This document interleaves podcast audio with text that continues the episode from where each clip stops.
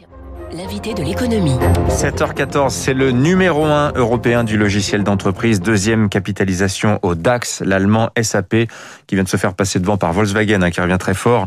Le président France de SAP est avec nous ce matin. Bonjour Gérald Carsanti. Bonjour. Merci d'être avec nous. SAP, présent dans 25 secteurs, hein, ça va de l'aéronautique à la banque, en passant par la distribution, le bâtiment, l'industrie, l'énergie, la défense aussi. SAP, compagnon de business de centaines de milliers d'entreprises, à 80% ce sont des PME. Qu'est-ce que vous proposez concrètement euh, SAP à toutes ces entreprises qu'on saisisse Parce que comme c'est du B2B, beaucoup de gens ne savent pas vraiment ce que vous faites. Hein. Oui, enfin tout le monde entend, a entendu parler euh, d'SAP, mais ah c'est vrai que c'est pas forcément évident de savoir ce qu'on fait. Ben, ce qu'on fait, c'est très simple. On équipe en fait les entreprises quelle que soit leur taille. Et en fait, vous l'avez dit, euh, on est connu pour être dans les grandes entreprises, mais en fait, 80% ou 70% de notre business, c'est dans les PME PMI. Et en fait, on informatise l'entreprise de bout en bout. C'est-à-dire qu'on on, automatise tous les processus d'entreprise. Donc ça va de la, la finance, la trésorerie, euh, les ressources humaines, les achats, la logistique tout ce qui fait tourner l'entreprise. Alors, je regardais un petit peu les, les courbes de résultats l'année dernière de SAP. Je m'attendais à voir une espèce d'exponentielle, comme euh, on n'arrête pas de dire que la digitalisation a fait un bond formidable l'an dernier. Bah, pas tant que ça, finalement, SAP. Vous êtes un petit peu en retard euh, au niveau global, hein, au niveau monde, hein, euh, par rapport à vos grands concurrents, que sont par exemple l'américain Salesforce ou encore Workday. Comment vous expliquez ça, Gérald Carsanti? Qu'est-ce qui s'est passé l'an dernier chez SAP Alors, en fait, nos, nos, nos, résultats sont bons quand vous les regardez en termes de chiffre d'affaires, de profit. Nos résultats sont, sont ça décroît pas, en tout cas. Ça, ça ne décroît pas, et même ça, ça a même dans certains segments une très forte croissance, et en particulier dans le cloud, parce qu'en fait, ce qui explique peut-être, euh, alors sur le plan boursier, le fait qu'il y ait eu un plateau, mm. on va dire, euh, bah, c'est que notre président mondial a annoncé que nous allions euh, ben, basculer euh, fortement vers le cloud. Alors, pour euh, les auditeurs qui ne connaissent pas forcément ce, ce secteur, il y a le cœur des SAP qui est la finance et qui est historique, plus de bah, depuis l'existence euh, des SAP, on va fêter l'année prochaine nos 50 ans au niveau mondial. Et eh bien de ce cœur-là, il n'est pas euh, cloud natif forcément, mais nos concurrents envient cette base installée. Mm. Et ça, ben, on va la faire bouger dans le cloud le plus vite possible. Et puis le reste est cloud natif puisqu'on a racheté plein de sociétés.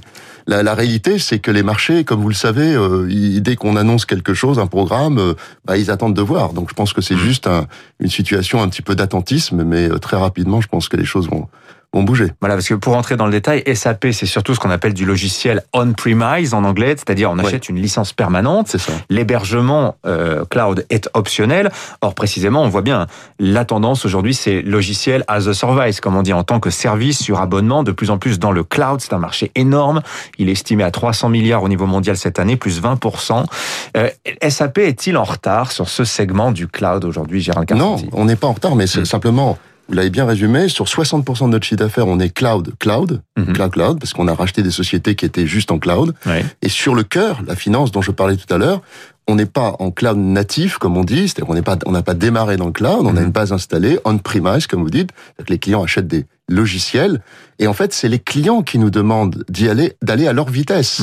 Donc SAP a fait le choix d'accompagner les clients, c'est-à-dire de garder des solutions on-premise et des solutions cloud. Donc on n'est pas, c'est pas optionnel le cloud. On pousse plutôt vers le cloud. Hmm. Mais il y a des clients qui nous disent, on n'est pas prêt à mettre notre finance tout de suite dans le, le cloud. Alors, ben, on, va à leur vitesse. Ça, c'est intéressant parce que, alors, d'abord, est-ce que c'est une question de taille, de taille d'entreprise? Est-ce que c'est une réticence des PME à aller vers le cloud sous l'effet, je ne sais pas, mais peut-être de toutes ces affaires de cyberattaques dont on parle, euh, ou sentiment peut-être d'une dépossession de ses propres données? Comment vous interprétez ce besoin euh, d'y aller piano piano sur cette idée de, de cloud? Alors, la, la, sécurité est un point. Donc, euh, chez SAP, on a des solutions. Donc, c'est un point qu'on lève assez rapidement généralement.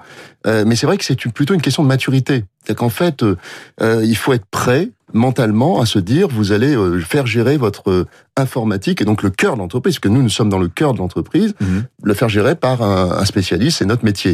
Et finalement, quand vous réfléchissez, celui qui est dans l'automobile ou la banque, son métier c'est pas de gérer un système d'information, son métier c'est de vendre des voitures ou ou d'accompagner les clients euh, à un guichet bancaire. Donc c'est ça leur métier.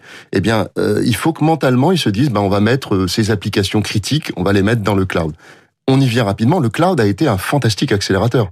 Parce que les entreprises se sont rendues compte qu'il fallait digitaliser à l'extrême pour être agile et que le mieux, ben, c'était d'avoir des solutions en cloud. Alors d'ailleurs, digitaliser, ça a l'air simple comme ça, et surtout on a toujours cette image d'une simplification. Or, en réalité, ça peut être extrêmement complexe quand on est une grande entreprise, qu'on gère des tas de process tout euh, passer en digital, c'est très compliqué. C'est pour ça que vous avez lancé une offre récemment qui s'appelle Rise et qui est un, comment dire, un programme d'accompagnement des entreprises dans leur digitalisation parce qu'elles s'y perdent hein, parfois elles-mêmes. Hein. C'est exactement ça. C'est-à-dire que l'idée, c'est de dire justement dans ce mouvement que nous faisons vers le cloud, je vous rappelle qu'on a la plus grande base installée en finance, qui est le cœur de l'entreprise, qu'on appelle l'ERP dans notre jargon, mais qui est le cœur de l'entreprise, eh bien, on, on, a voulu les accompagner et, et, aider cette transformation avec un motto qui est très simple, c'est un contrat, un interface, un prix.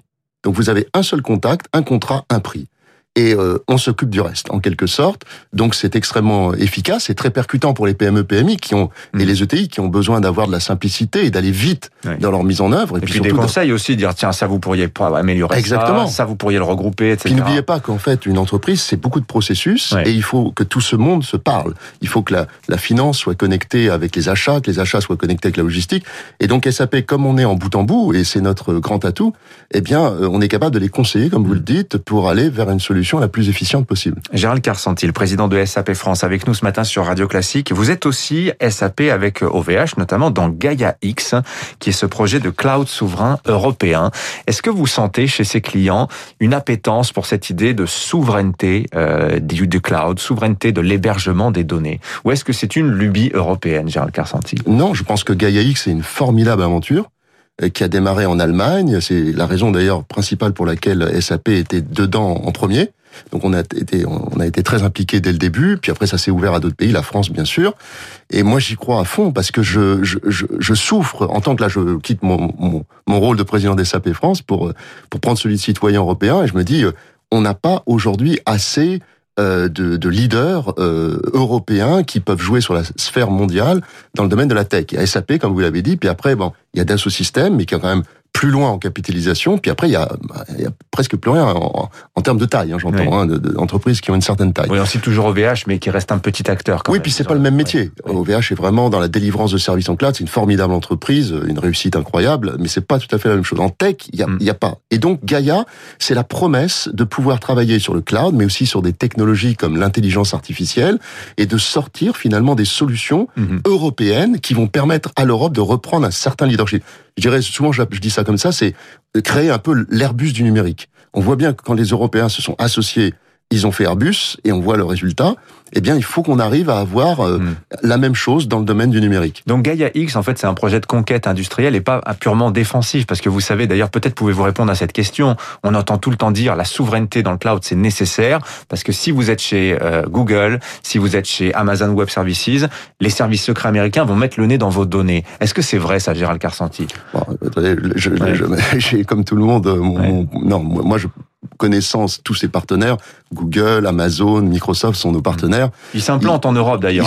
Ils, s'implantent en Europe et ils mettent leur data center hein. en Europe. Ils ont des solutions euh, euh, et, et, ce sont des acteurs euh, qui, qui, travaillent avec nous main dans la main. Dans le programme que vous citiez tout à l'heure, Rise, c'est, ce sont des partenaires qui nous accompagnent. On a nous-mêmes nos propres solutions avec nos propres data centers.